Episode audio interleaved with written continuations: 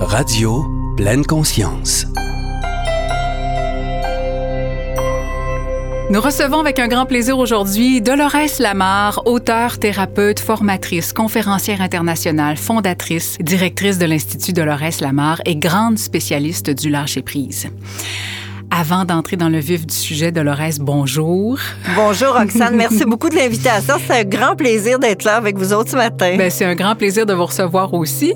Et j'ai envie, en commençant, que vous nous racontiez un petit peu votre cheminement, ce qui a fait de vous cette grande spécialiste du lâcher-prise que vous êtes. Hmm. C'est une grande question, hein? En quelques mots, oui, c'est ça pour mots. le résumer. On ne sait pas ce que la vie nous, nous apporte, hein, bien sûr. hein. Euh, bien, moi, je suis infirmière de formation, donc j'ai une, une longue carrière et une agréable carrière euh, qui a duré euh, plus de, de, de 25 ans. Et un jour, il y a un crash qui est arrivé dans ma vie énorme, euh, qui m'a fait prendre conscience que j'étais une personne qui tendait à la reconnaissance, à une recherche de la reconnaissance par le travail particulièrement, par euh, le résultat euh, de mes tâches et bon, euh, de mon avoir même, bon, Mhm. comme la plupart des gens, oui, je pense. oui. Je m'étais donné tellement, donc mon système nerveux a lâché. Mm. Euh, et là, ben, ça m'a demandé d'arrêter. Mm. Euh, il y a eu six mois dans ma vie où j'ai tout perdu, j'ai tout tout perdu. Euh, j'ai dû même faire faillite et, et j'ai pas, euh, j'ai pas couru après ça. Moi, j'ai essayé de sauver une personne, puis ça a mal tourné. Alors, vraiment tout perdu, là. Oui, j'ai resté avec, euh, oui. oui, j'ai resté avec euh, mon chien, un petit poméranien. Puis euh, il y avait plus de toit, il y avait euh, ben, le désir de quitter la planète est, est- est venu bien sûr. Oui. Mais il faut croire que c'était pas mon chemin, donc euh, ça m'a ouvert un autre chemin de conscience, je dirais justement, de, de commencer à m'observer, puis étudier, parce que c'est le mot que j'ai fait, à étudier ma propre vie, mon propre parcours, pour essayer de comprendre et ce faisant, ben, aussi le partager. Et euh, ben, tout ça m'a amené euh, à laisser des réseaux, des réseaux qui étaient autour de moi. Ça s'est fait comme tout seul pour que se greffe autour de moi de nouvelles personnes, une nouvelle vision, une transformation de ma perception aussi de moi-même autour, ça sur plusieurs années, bien sûr. Oui.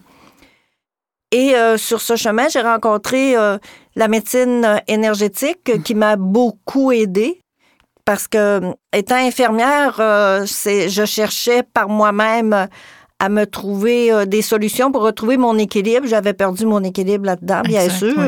J'étais victime euh, au bout, on va dire ça comme ça, mais je me voyais pas non plus. Mm.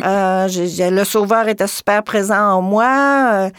donc, j'ai découvert tout ça. Puis, la médecine énergétique est venue m'aider. J'ai rencontré des personnes solides, comme on dit par chez nous en Gaspésie, euh, les deux pieds dans le friche.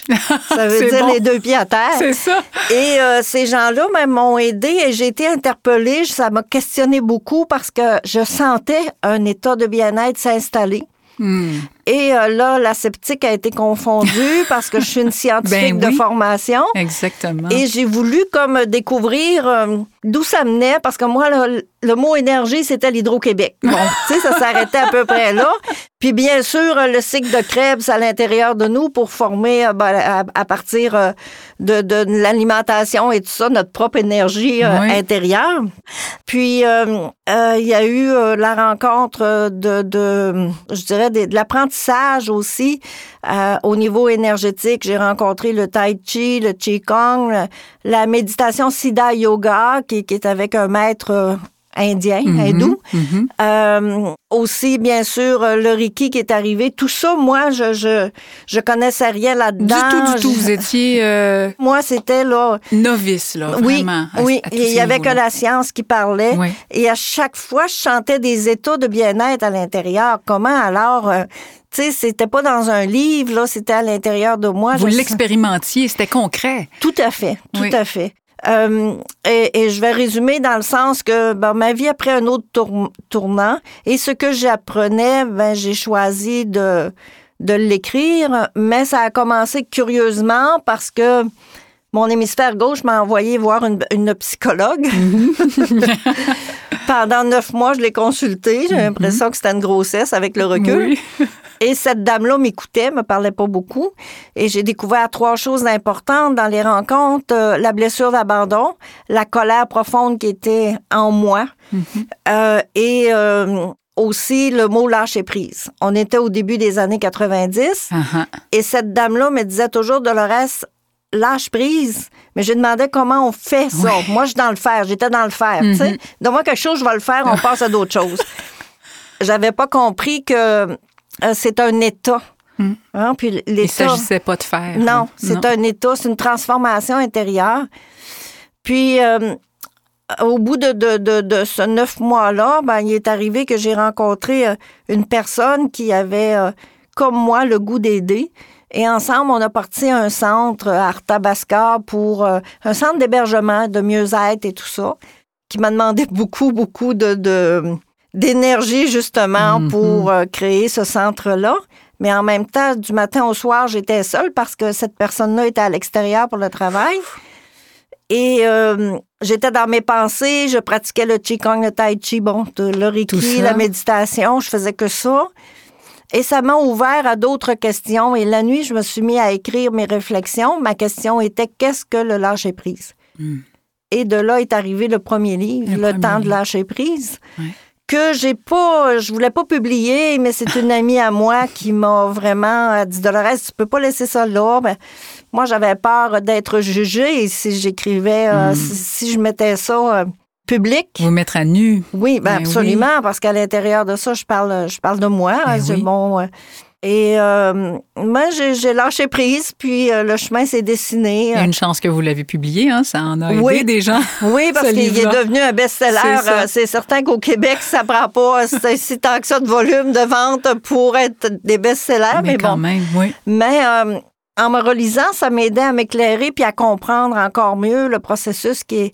Qu'est-ce qui faisait que j'étais euh, dans cet état-là? C'est j'ai découvert que je, je cherchais, moi, à être une personne parfaite dans tout parce que c'est ce qu'on m'avait enseigné.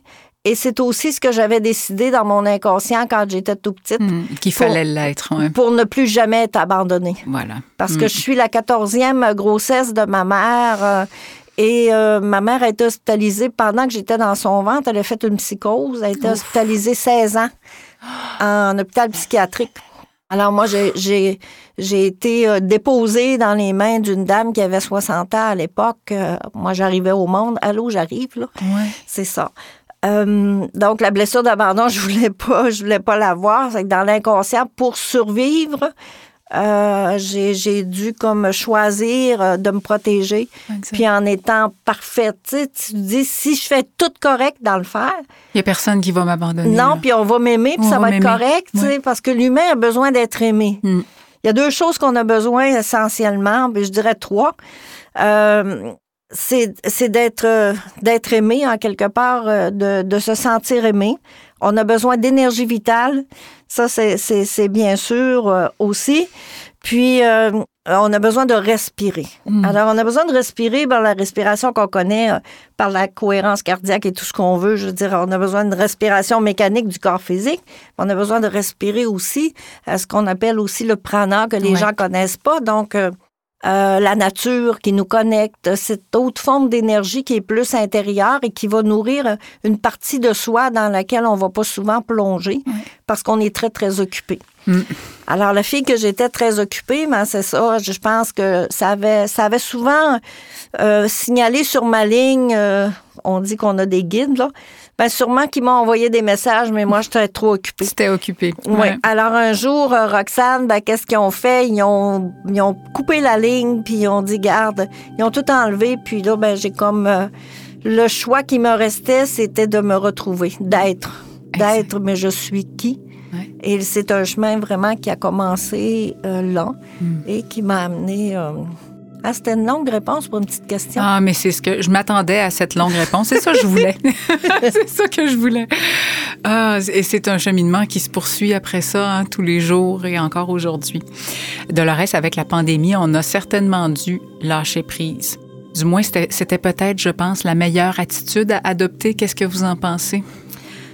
Euh, si je vais parler en jeu, pour moi, ça a été, euh, ça a été le, oui, exactement. Je me souviens que le 16 de mars 2020, moi, je, j'ai- je donnais une formation alors qu'ils ont annoncé là, que Hmm. tout fermait. J'ai quand même donné ma formation et le dimanche soir, j'ai, j'ai comme mis la clé dans la porte sans savoir euh, euh, vers quoi je m'en allais. Puis il y avait, je, je me souviens, j'ai fait une blague à une de mes collègues formatrices. Puis j'ai dit, bon, ça prendrait au moins un bon trois semaines euh, d'arrêt pour que le monde puisse un peu comme réfléchir. Euh, un peu plus tard, dans, dans le processus de la pandémie, je me suis dit ça prendrait trois heures, tu sais, mais bon. mais euh, c'est ça parce qu'on a vécu de, de, de tout, là, Oui. finalement. Et moi, je suis partie comme euh, dans un état de lâcher prise cette journée-là, dans un inconnu, mais c'est un chemin que j'ai parcouru depuis euh, début des années 90. Alors, euh, je- je- j'ai appris à, à- à m'installer dans la confiance, Roxane. Euh, c'est sûr que des fois, il y a des états, bon, comme d'inquiétude, des états euh, qui, qui viennent me brasser, me chercher, mais je me rappelle que le lâcher-prise, pour moi, c'est une clé qui, qui nourrit la confiance. Et je m'en rappelle parce que c'est toujours ce que je mets en pratique, puis ça m'amène toujours à un état qui est positif après. C'est, c'est, tu sais, des fois, les gens me disent, ben, Dolores, lâche prise, tu sais, je vais lâcher prise si. Tu sais, si j'ai, si Ah. j'ai tel signe ou qu'on me donne un signe, mais non, non, ça marche pas de même, le On lâcher les prise. signes. hein. Mm. C'est, c'est, euh, dans les enseignements que, que j'ai reçus, tu sais, dans les premiers enseignements, euh, il y en a un que j'ai retenu qui dit que le détachement est la voie du maître. Il faut comprendre qu'est-ce que ça veut dire. Ça veut pas dire de pas avoir de bien, ça veut pas dire d'être pauvre, ça veut pas dire de pas de, De pas être proche profiter des de, gens, de, de- ouais. de la vie, de pas de pas jouir de la vie. Non, c'est pas ça que ça veut dire. Ça, ça veut dire tout simplement que de se détacher de, de nos convictions, des fois de certaines distorsions qu'on a de, qui viennent euh, ternir nos, nos pensées, nos, nos perceptions, notre façon. Notre imagerie mentale est atteinte par ça aussi. Et euh, on a un petit monde qu'on s'est fabriqué dans la tête, puis qu'on est sûr, sûr, puis tout ça, il y a des croyances avec ça. C'est ça pour moi le plus, euh, le plus important, c'est me détacher de, de, de ce que j'ai appris qui me réconforte et me, et me supposément me sécurise alors que dans le fond, il m'emprisonne parce qu'il me crée que des limites et des frontières.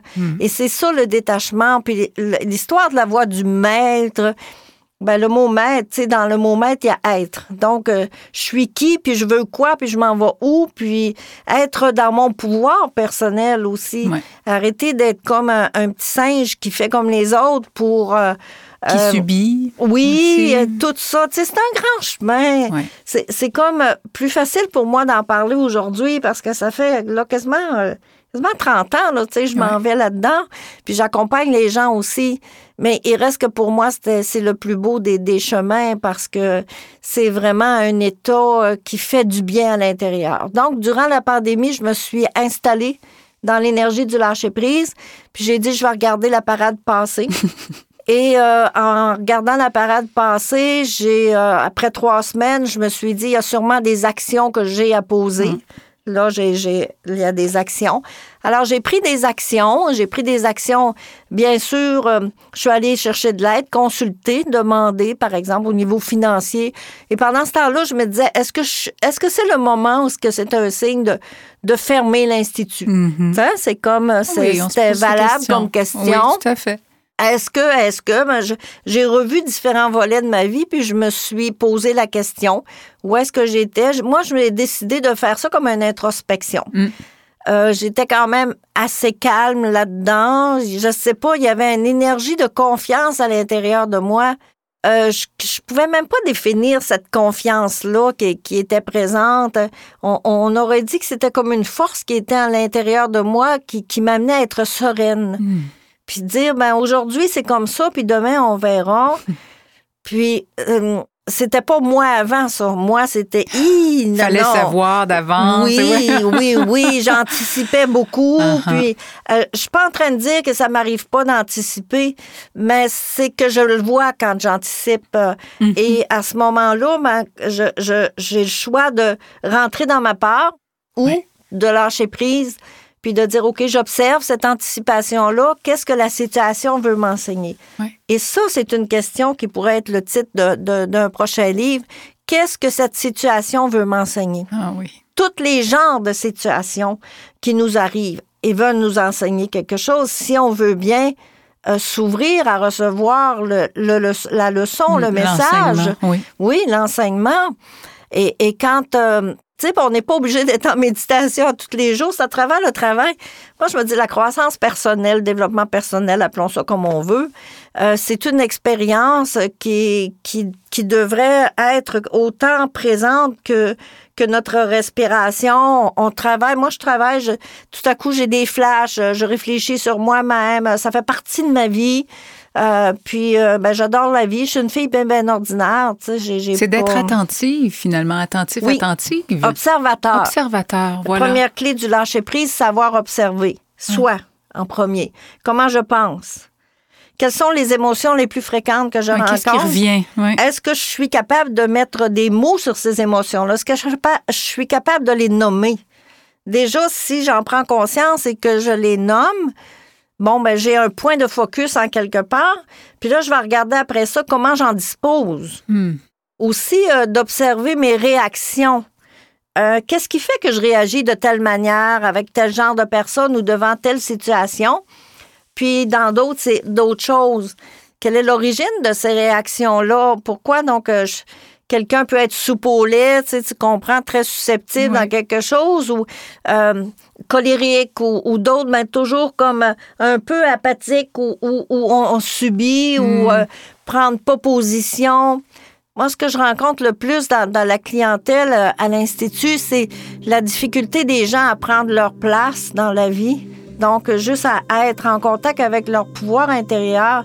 Pouvoir intérieur qui veut dire, mais qu'est-ce que je veux, moi, vraiment dans... Choisir sa vie. Oui. Je dis ça, moi. Choisir sa vie. Oui. Il y a eu tellement d'années où je n'ai pas pris conscience de cette possibilité-là que j'avais de choisir. Et on est nombreux à penser ça, que la vie se déroule à un autre niveau, que nous, ben, on, on suit. Mais non, on a, on, a des rames. On peut décider où on va. on a le choix. Euh, mais ça, c'est une grande prise de conscience quand on prend conscience de ça. Déjà, c'est une, grande étape. Tu viens de mentionner quelque chose qui est tellement important. Moi, j'ai réalisé, euh, après tous les événements fâcheux qui sont arrivés, puis euh, jusqu'à quel point dans ma vie, moi, j'avais... Je, m'étais dit quand j'étais enfant, je pense, je dois toujours choisir parfaitement parce que si je me trompe, je vais souffrir. Alors, tu sais, des fois, ça, ça peut nourrir une dualité parce qu'on veut choisir la bonne affaire, ah comme si on allait mourir. Oh, oui, je, connais ça. et euh, un jour, un, enseignant, euh, ben, c'est-à-dire c'est Guru Shividasananda, justement, qui est dans des enseignements de la conscience, de la joie profonde, mm. qui, qui nous disait, mais, mais on a le droit de rechoisir. Moi, j'ai fait, hein? C'est rechoisir. Aïe, aïe, personne ne m'a jamais dit ça. Puis c'est vrai, c'est rechoisir dans le sens, pas banaliser le choix, non, le faire. Le, donc, le choix, il y a besoin d'être fait avec conscience pour meilleur de ce qu'on est puis de la connaissance qu'on a. À ce moment-là. Oui. Et ensuite, ben, on en dispose et s'il y a des éléments qui viennent euh, nous perturber à l'intérieur, ben, c'est de voir un peu euh, comment, qu'est-ce que ça veut, qu'est-ce que ça veut m'enseigner puis je peux rechoisir. Oui. D'abord, je vais rechoisir de, changer mes lunettes. Oui, autre chose. Et, tout ça, c'est ça. Exact. C'est le choix, c'est tellement important. Ouais. Mm, mm. Mm. Vous avez été infirmière, on l'a dit tout à l'heure. Comment vous voyez l'approche alternative en comparaison avec l'approche traditionnelle en santé? Euh, c'est certain que je, suis une infirmière, je vais l'être pour toute la vie. Donc, il y a un côté à l'intérieur de moi. Euh, je me dis, euh, à l'Institut, c'est le corps, l'âme et l'esprit les trois, les trois composantes d'un être qu'on aurait dû m'enseigner quand j'étais plus jeune. Euh, le corps physique, pour moi, quand quelqu'un va pas, c'est ma première question dans un bilan de santé. Donc, je vais lui demander, euh, mais qu'est-ce qui se passe? Puis, est-ce que tu vois un médecin? Est-ce que, mm-hmm. bon, parce que la chimie du corps, parfois provoque aussi des déséquilibres. Parlons par exemple hormonal, hein, mm-hmm. souvent euh, du système nerveux parce que la personne est en train de s'épuiser. Bon, on pourrait en nommer euh, plusieurs, euh, plusieurs, des électrolytes, bon, des, des, des, petites molécules à l'intérieur qui sont plus en équilibre. C'est ça. Mais c'est parce que c'est par des prises, c'est banal, mais des fois juste par avoir une prise de sang annuelle, ça peut révéler des choses et très préventif. Donc Si la personne euh, euh, ben, me dit oui, j'ai un médecin, bon, je vois et tout ça, c'est bien parfait. Donc là, on va pouvoir aller voir plus au niveau euh, intérieur, qu'est-ce qui se passe. Et à l'intérieur, ben, il y a tout le monde mental, émotionnel et spirituel. Un autre mot spirituel qu'on n'a pas qu'on n'a pas amené. Ça aussi, ça, ça m'a fait réfléchir beaucoup sur mon chemin parce que moi, je mélangeais, je mêlais les deux religions et spirituelles. Alors que spirituel, c'est quelque chose qui est naturel en soi, mhm. euh, qui nous amène à tendre un équilibre intérieur. Et euh, ben, la religion, c'est un système de croyances. Les religions, ce sont des systèmes de croyances qui ont été euh, mis en place par l'humain. Mhm. Donc, c'est pas pareil. Pas pareil du tout.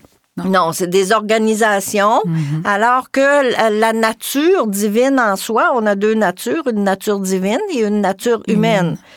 Quand je dis une nature divine, je veux dire euh, tu sais, c'est universel. Je veux dire, le, divin, pour moi, c'est l'essence de la nature. Donc, c'est pas diviniser un, dieu ou qu'on appelle comme on voudra. monsieur sur un nuage avec une barbe, là. Mm, moi, qu'on m'a présenté quand j'étais petite en première année, là, à l'époque, là. Ouais, c'est ça. Mm. Mais euh, c'est ça, c'est ce qui est plus grand que moi, dans le fond. Ce que je reconnais qu'il y a quelque chose à l'intérieur de moi qui est plus grand que moi. Mm et que j'ai, si je suis dans, mon lâcher prise, je vais me placer à l'écoute de cette petite voix qui me parle, mais si je suis trop occupée dans mes peurs, perturbée par mon monde émotionnel turbulent, euh, par mon mental qui est bavard et qui arrête pas de me dire hmm. toutes sortes d'affaires, ben, c'est certain que je suis pas capable d'être à l'écoute intérieure de la direction vers laquelle ma nature profonde veut m'amener. Et je vais me battre pour pas perdre, hmm. parce que j'ai peur de perdre la face, hmm. parce que j'ai peur euh, de perdre un titre, parce que j'ai peur de perdre quelqu'un que j'aime, parce que j'ai peur de perdre un emploi, du matériel. Oui, on a l'impression qu'on va mourir même. On le mentionnait tout à l'heure. Ça va jusque-là dans l'inconscient. C'est ça. Tu sais, tu viens de dire encore quelque chose qui, qui, qui m'allume dans le sens que j'ai réalisé un jour, je me suis posé la question, mais quel état je vis à l'intérieur de moi quand je suis insécure, puis je suis dans ma peur? Puis ma réponse, c'était une image. C'est comme si quelqu'un arrivait, bien, il allait me couper la tête. J'avais peur qu'on me coupe hmm. la tête. Tu sais, c'est insensé, là. Mais moi, c'est l'image que mon cerveau m'a donnée pour que je comprenne ma peur, mon insécurité. C'est que quand ça allait pas comme je voulais, c'est comme s'il y avait. Moi, c'était pas un ours qui me courait après, c'est quelqu'un qui allait me couper la tête. ça, ça m'a aidé beaucoup. Puis encore aujourd'hui, je me dis, bon, regarde, il n'y a personne qui va te couper la tête, ma fille, là. Il y a juste toi qui peux le faire. Donc, calme-toi le pompon, respire, puis prends un recul, C'est ça, exactement. Euh, on a parlé aussi en début euh, d'entretien de médecine énergétique. Pour les gens qui, qui nous écoutent, est-ce que vous pouvez expliquer ce que c'est la médecine énergétique? Ouais. Euh, mon Dieu, c'est quelque chose qui est, qui, est, plus grand que soi, qui est, qui est vibrant à l'intérieur de nous, d'abord. Mm-hmm. Pour, pour, parler de la médecine énergétique, je dois d'abord euh, juste toucher à, la médecine traditionnelle, c'est-à-dire que lorsqu'on fait des études en médecine, on va étudier le corps physique, tous les systèmes, les organes, les vaisseaux, euh, toute cette partie chimique du corps. Alors que la structure, euh, on a aussi une structure énergétique qu'on va dire qu'elle est alchimique mhm. et euh, qui est invisible et donc on a besoin, on a difficulté à croire. Euh, quoique actuellement, avec la science de l'épigénétique qui, est, qui est là, c'est intéressant. on va parler de la relation de nous, de notre corps, avec ce qui nous entoure, donc l'environnement. Mhm. Qu'est-ce qu'on entend par l'environnement? On va d'abord l'environnement cérébral, nos pensées, c'est la première chose qui, qui, qui nous affecte. Mhm. Mais ça, on s'en rend pas compte parce que ça fait partie de nous. Uh-huh. Et il y a tout ce qui est autour de nous aussi dans tous les niveaux de l'environnement. Euh, je parle pas là, nécessairement des forêts puis des, des, lacs. Et... Non, non, je parle d'abord euh, dans, dans, quelle, euh, dans quelle maison je vibre, euh, comment ça vibre dans cette maison-là, dans mon lieu de travail, comment est-ce que c'est, comment circule l'énergie, tout ça. Donc, euh, c'est tout un monde invisible et c'est là le combat. C'est que autrefois, il y a très, très longtemps, les vieilles civilisations tenaient compte euh, de, du monde de l'invisible. Mm. Euh, c'était pas des religions, c'était la nature. La nature était là Et il était capable, parce qu'il se penchait beaucoup, de détecter les déséquilibres dans la nature. Hmm. Et par des moyens particuliers, euh, ben, il travaillait à retrouver l'équilibre dans la nature, oui, rétablir l'équilibre. Puis nous, on nous a pas appris ça. Donc, on nous a appris un système de contrôle et ça doit rester comme ça. On, mm. on le voit pas quand le déséquilibre arrive. Alors, la structure énergétique, bon, pour faire une image, pour que les gens comprennent, je dirais que mon corps est comme dans un grand ballon, d'une grosse bulle. Tu sais, l'expression dit rentre pas dans ma bulle mm-hmm. ou je rentre dans ta bulle. On a parlé beaucoup des bulles, là, mais c'est pas bon. c'est pas tout à fait le même, genre, de bulle, non, c'est ça. Mais c'est comme euh, quand, quand, naturellement, quand on, euh, tu connais pas quelqu'un, tu arrives dans une soirée, puis tu, tu rencontres une personne, puis tu te dis, mon Dieu, cette personne-là, je la connais pas, mais je partirais tout de suite faire le tour du monde avec elle. Oui. Le contraire est aussi vrai. Tu mhm. connais pas la personne, puis là, tu, et non, c'est comme. Il y a comme, comme des piquants, là, on va dire. Alors, d'où ça vient tout ça? Moi, je me suis posé beaucoup de questions parce que c'était là mon interrogation. Médecine énergétique, tu sais, Alors, euh, dans mon parcours, la vie m'a amené à voyager, à aller à la rencontre des vieilles civilisations, euh, quand j'étais adolescente, j'aimais beaucoup l'histoire. Hmm. Euh, j'étais une passionnée euh, de la Mésopotamie. C'est drôle, de tout ah. l'Orient, le Moyen-Orient, sans savoir, là, parce que du, du pouce de ma Gaspésie, là... Hmm, un peu loin. Non, c'est ça. Donc, je savais pas, mais dans le livre, ça avait l'air... Il y avait quelque chose. Alors, au début, ben, c'est moi-même qui a commencé à créer aussi des, ateliers. Bon, euh, je, suis partie euh, dans, avec euh, les Mayas mhm. et là, j'ai voulu comprendre leur histoire, leur philosophie de vie, leur, système de, si on peut dire, de croyances, les cultes qu'ils pratiquaient. Et tout ça, je me suis aperçue donc qu'il y avait des façons, eux, de prendre soin de quelque chose que qu'on. Tu sais, moi, j'ai appris à me brosser les dents, à prendre une douche, donc l'hygiène du corps. Oui. Mais eux autres, le plus important, c'était l'hygiène qui est de leur monde invisible, l'hygiène mm. spirituelle. Mm. Alors, il y avait une relation avec la nature qui était très, très, très importante et, et, reconnaissait le pouvoir grand de la nature, le pouvoir divin de la mm-hmm. nature tout un pan que nous, on a écarté vraiment de notre vie. Oui. Et euh, il y, avait toujours comme euh, cette espèce de, monde invisible. On dit tout ce qui est en haut est en bas, tout ce qui est en bas est en haut. Il n'y a, pas de temps de séparation, c'est juste que c'est différent mais eux voyageaient un peu là-dedans, puis ils hmm. voyageaient parfois avec, euh, bon, bon on, le sait, ils prenaient comme euh, des, des, des plantes et tout ça. Oui, oui, Ils devenaient comme un peu en état de transe et ils allaient chercher comme des informations, mais des informations quand même qui les amenaient à être en communication. Donc la communication était très importante le son était important. Le son de l'amour est, un son qui fait du bien. Euh, le son de, la colère est un son qui fait mal en dedans. Et euh, ils cherchaient, eux autres, à, rester dans des vibrations qui étaient vraiment plus élevées, hmm. euh, qui étaient au niveau de la beauté. Et, on parlait... Et, d'ailleurs, ils se peinturaient, bon, tout ça, parce que c'était pour honorer aussi euh, ben, c'est, cette énergie qui était là, qui, bon, chaque euh, peuple, chaque civilisation a donné des noms à ça, euh, bien sûr. Il y a des cosmogonies dans, dans l'Égypte ancienne, mm-hmm. il y en a au Maya, bon, tout ça.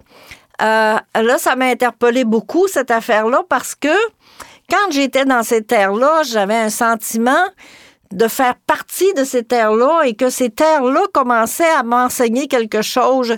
Je, savais que je n'étais pas folle, là, mais, mais j'avais pas de mots. C'était un état à l'intérieur uh-huh. qui changeait. Comme si je m'en allais à l'école, à l'apprentissage. Pour la suite de l'entrevue avec Dolores Lamar, qui nous parle des voyages transformateurs qui ont mené à la création de son institut et au programme qu'elle offre en lien avec la médecine énergétique vers une forme différente de la santé, écoutez la partie 2 du balado. Radio conscience.com